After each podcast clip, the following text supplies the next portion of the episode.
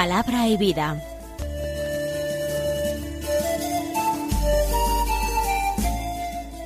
Con el padre Manuel Horta desde Sevilla.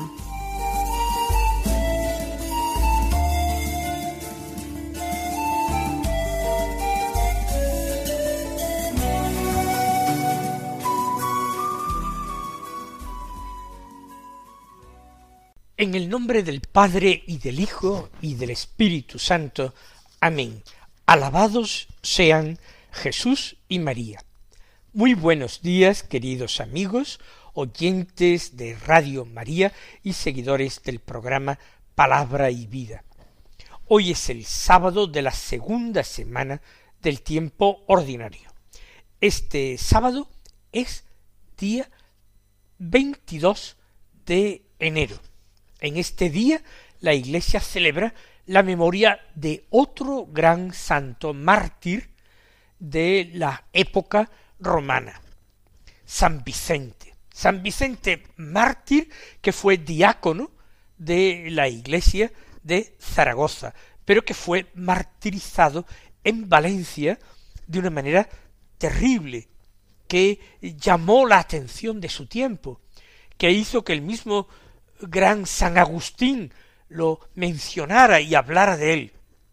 Fue en esa terrible última persecución de finales del siglo III y principios del siglo IV, la persecución de Diocleciano, que fue particularmente virulenta en España, también en el Oriente. El, el martirio fue tan atroz que se dio a conocer en muchos lugares la firmeza y el amor del mártir y la crueldad del martirio. Y de esta manera San Vicente empezó a ser, conocido en muchísimos lugares distintos, fuera también de la península ibérica, de todo el mundo cristiano. Y hemos dicho que se hace presente en los escritos de algunos santos padres de la Iglesia, como San Agustín. Al ser sábado también es un día que tenemos en cuenta la veneración de la Santísima Virgen María, nuestra Madre. Como primera lectura de la misa, tenemos el inicio de un nuevo libro del Antiguo Testamento, que es continuación rigurosa del que leíamos hasta ayer. Hoy comenzamos el segundo libro de Samuel, del que tomamos del capítulo primero los versículos uno al cuatro, once, 12, 19 y luego desde el 23 al 27, que dicen así. En aquellos días David regresó tras derrotar a Amalek y se detuvo dos días en Cicelag. Al tercer día vino un hombre del campamento de Saúl con las vestiduras rasgadas y tierra en la cabeza. Al llegar a la presencia de David, cayó en tierra y se postró. David le preguntó ¿De dónde vienes? respondió He huido del campamento de Israel. David le preguntó de nuevo ¿Qué ha sucedido? Cuéntamelo. Respondió La tropa ha huido de la batalla y muchos del pueblo han caído y han muerto, entre ellos Saúl y su hijo Jonatán. Entonces David echando mano a sus vestidos, los rasgó, lo mismo que sus acompañantes. Hicieron duelo, lloraron y ayunaron hasta la tarde por Saúl, por su hijo Jonatán, por el pueblo del Señor y por la casa de Israel caídos a espada. Y dijo David, la flor de Israel, herida en tus alturas, cómo han caído los héroes. Saúl y Jonatán amables y gratos en su vida, inseparables en su muerte, más veloces que águilas, más valientes que leones. Hijas de Israel, llorad por Saúl, que os cubría de púrpura y adornos, que adornaba con alhajas de oro vuestros vestidos, como han caído los héroes en medio del combate. Jonatán, herido en tus alturas, estoy apenado por ti, Jonatán, hermano mío, me eras gratísimo, tu amistad me resultaba más dulce que el amor de las mujeres. como han, cómo han caído los héroes, han perecido las armas de combate. Es el final de esta lectura una hermosa elegía dedicada por David a Saúl y a Jonatán, que era particularmente su amigo estrecho, hermano lo llama él, su hermano lo llama en este texto. Es una noticia, como el texto está tan troceado y leemos versículos por separado, no nos enteramos cómo eh, David da la muerte al mensajero que le ha traído esta mala noticia. A veces los pobres mensajeros se hacían culpables casi de las malas noticias que traían. Eh, como él ingenuamente se ha confesado ayudante de Saúl para darle muerte, ya que Saúl no se atrevía a darse muerte a sí mismo y tenía miedo de caer en manos de los enemigos, que sabía que podrían depararle una muerte particularmente cruel. Pero independientemente de todos estos detalles y particularidades que no escucharemos en la proclamación de la palabra de Dios de la misa de hoy, por esta tarea de eh, poda que el autor del leccionario ejerce sobre los textos sagrados, nosotros vamos a ver qué es lo que en este texto a nosotros nos puede ayudar a orar, a meditar, a pedir, a examinar nuestra conciencia. En primer lugar, me parece interesante cómo David ha sabido esperar su hora. Él no ha acudido a la violencia para deshacerse de Saúl, dándole muerte cuando pudo haberlo hecho, como escuchábamos el otro día, David ha sabido tener paciencia, ha aguardado el momento de Dios. Si él había sido ungido por Samuel, quería decir que Dios estaba con él y que Dios le daría el trono en el momento oportuno, cuando Dios quisiera, que caería como fruta maduro. Yo pienso que es algo importante también en nuestras vidas saber aguardar el momento de Dios. A veces queremos darnos a nosotros mismos lo que solamente podemos alcanzar recibiéndolo como don, como gracia. Por ejemplo, todo ser humano aspira, desea, en lo profundo de su corazón ser feliz. Y la felicidad es algo que normalmente no podemos darnos a nosotros mismos.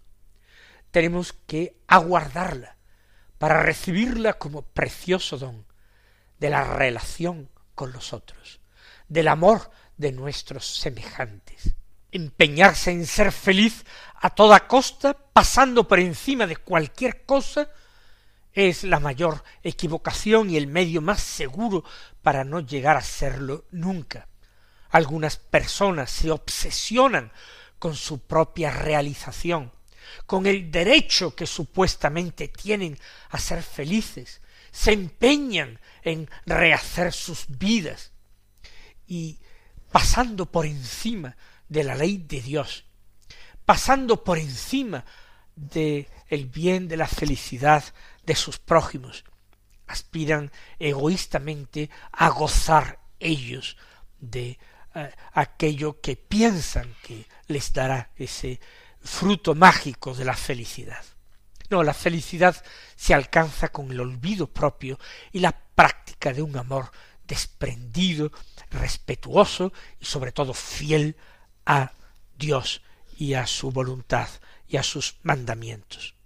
En segundo lugar, nosotros de este texto podríamos extraer también esa actitud empática, profundamente empática de David, que le hace llorar por las desgracias y dolores ajenos, y que le hace alegrarse y felicitarse por los éxitos también de otras personas. Vamos a pedir nosotros también al Señor ese profundo desprendimiento que nos hace alegrarnos con las alegrías ajenas y llorar con los dolores y tristezas ajenos.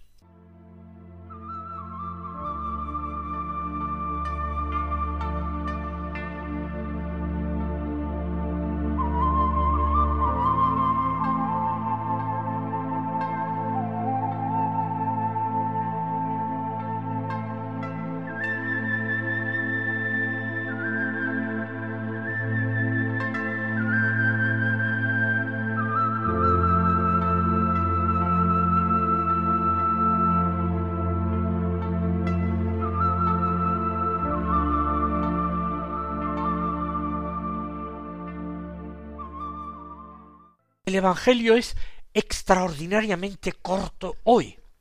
Son solamente dos versículos del capítulo tercero de San Marcos, en el cual estamos, pues los versículos 20 y 21, solamente, que dicen así.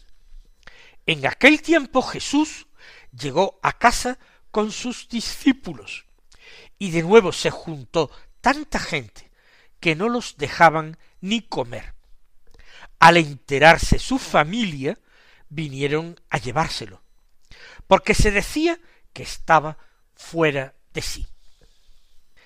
El Evangelio de ayer hablaba de cómo Jesús subió al monte y sus discípulos subieron con él y estando allí en el monte llamó a los que quiso y los instituyó como apóstoles, en número de doce, para enviarlos a predicar y para que estuvieran con él, para que vivieran con él, compartieran su vida, fueran sus testigos.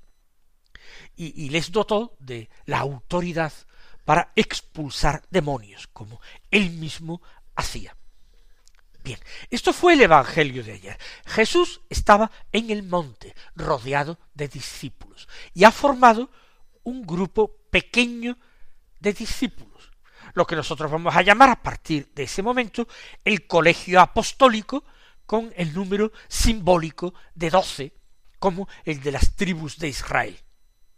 Jesús está preparando un nuevo pueblo que se va a asentar sobre doce cimientos, doce cimientos que son los doce apóstoles. Ahora el Evangelio que hemos escuchado hoy dice que Jesús llegó a casa con sus discípulos. Del monte se marcha a la casa. De un lugar extraordinariamente público, porque muchos de sus discípulos subieron con él al monte desde este eh, lugar que ha estado lleno de gente, abigarrado, se marcha a la privacidad de la casa.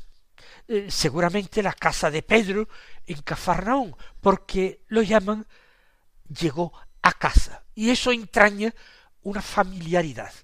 No llegó a cualquier casa. Por supuesto, no se trataba de Nazaret, no se trataba de la casa de la Virgen. Llega a casa y llegan con él sus apóstoles, pero se junta tanta gente a la puerta que no les dejaban ni comer. Quizás no se juntaron solo a la puerta, sino que entraron dentro de la casa atropellando la santidad del hogar. En aquel tiempo muchas casas no tenían puertas, sobre todo las casas de los pobres, que no tenían gran cosa que custodiar. Por tanto, la gente asalta aquel reducto de intimidad, aquel templo doméstico que era la casa de Jesús y ya también la casa de sus apóstoles, el grupo escogido de discípulos.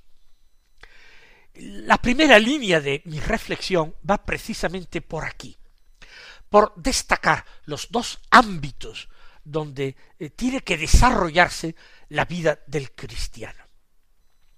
El cristiano necesita intimidad con Cristo. Y es, por tanto, perfectamente legítimo que el Señor lo conduzca a casa con él.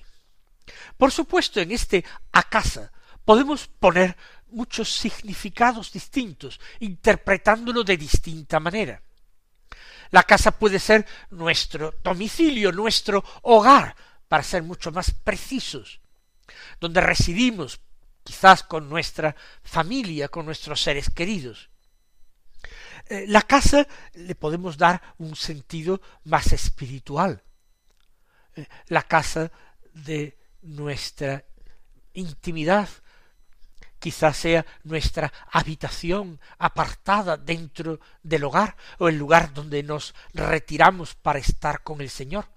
O todavía más espiritual el sentido, nuestra casa interior, nuestro castillo interior, ese castillo que está hecho como de un solo diamante o de muy claro cristal, que decía Santa Teresa al comienzo de su libro del castillo interior o de las moradas. Recogernos, retirarnos, eh, seguir ese consejo o esa enseñanza de Jesús en el sermón de la montaña. Cuando tú quieras orar, entra en tu aposento y cierra la puerta, para que no te vea nadie, solamente tu Padre que está en lo escondido, y tu Padre que está en lo escondido te recompensará. Sea cual sea el significado inmediato que le demos a la casa, queremos significar en todos los casos que se trata de recogernos al ámbito de nuestra intimidad y cerrar la puerta un poco a todo aquello que puede eh, enturbiar nuestro estar a solas con Jesús. No se trata de nada egoísta. La misma gran Santa Teresa, nuestra maestra de oración, Claro que nos dice que si uno eh, ve a su hermana eh, enferma, si, eh, se escribe para monjas, por eso lo dice en femenino. Si uno ve que una hermana suya está enferma y necesita alivio, ayuda, socorro, que no le importe nada dejar la oración para acudir a socorrer a su hermana. La caridad es lo primero. Pero esto ocurrirá excepcionalmente que se trate de una urgencia de acudir en socorro de un hermano nuestro, exigidos por la caridad fraterna. Lo más normal es que nos lo que nos solicita que salgamos fuera a veces son preocupaciones vanas, inquietudes, algo que agita dentro de nosotros el demonio para turbarnos y sacarnos de esa paz, de ese silencio, donde todo se convierte en oración de ese recogimiento es quizás la palabra más exacta la palabra que utilizó también Santa Teresa, sacarnos de ese recogimiento para impedirnos ese cara a cara con el Señor. Jesús nos invita a casa también a nosotros. Y habrá que protegerse de alguna manera contra eh, las gentes, ya sean los hermanos, ya sean la mala gente, los demonios, que nos incitan a salir y a dejar nuestro ejercicio. El ejercicio de la oración es importantísimo y requiere al hombre entero, su corazón, su mente. El ejercicio de la oración es imprescindible para luego poder perseverar como apóstol en el seguimiento del Señor. Un seguimiento donde nos encontraremos cruces, persecuciones. Solamente en la oración alcanzaremos las virtudes necesarias para no abandonar en el seguimiento de Cristo, si no terminaremos negando a Jesús, como hizo en un momento de debilidad Simón Pedro, o huyendo como todos los demás apóstoles menos Juan de Getsemaní. Ámbito de la intimidad, importancia del recogimiento, de la oración, del silencio. Segundo tema presente en este texto. La familia de Jesús, cuando se entera de lo que él está haciendo, vienen a llevárselo. Tratan de apoderarse de él, porque piensa que está fuera de sí, que está enajenado, que no está en sus cabales. ¿Quién es esta familia de Jesús? Por supuesto, descartemos de entrada totalmente su Santísima Madre, la Virgen María. Descartemos algunos de sus parientes, puesto que con toda probabilidad dos de sus doce discípulos fueron primos suyos, o primos hermanos, o primos segundos, y la misma escritura los llama hermanos de Jesús, aunque ya sabemos que no eran hijos de María.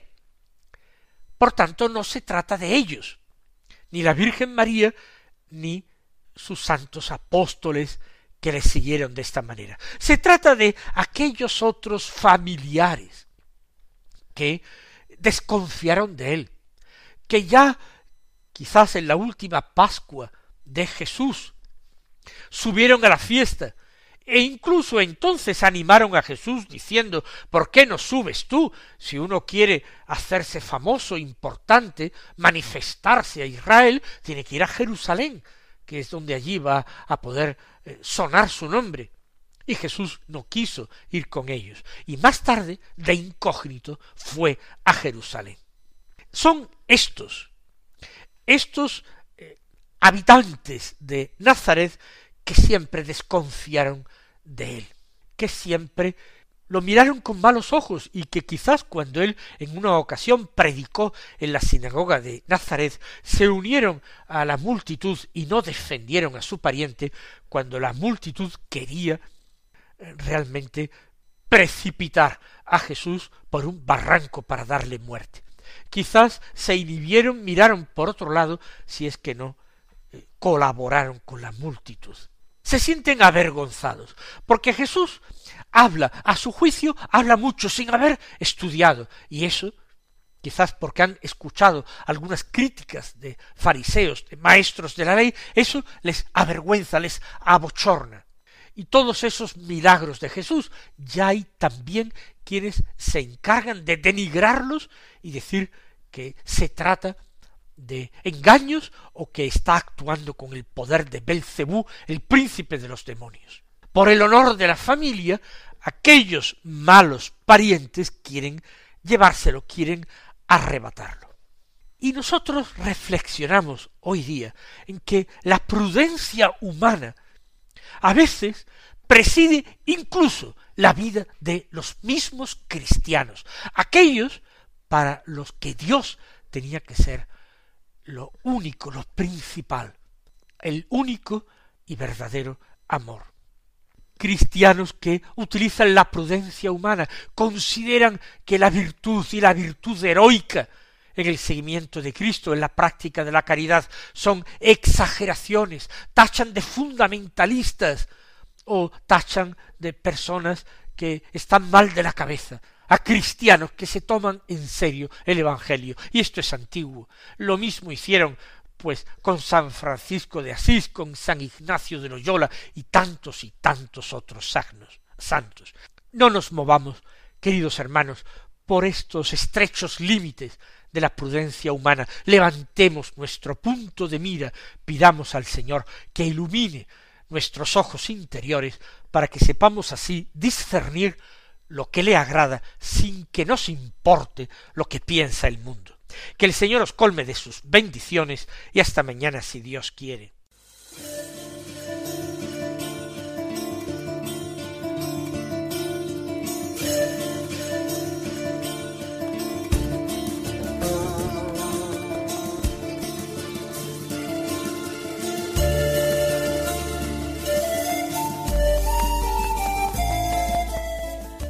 Concluye Palabra y Vida, un programa dirigido desde Sevilla por el Padre Manuel Horta.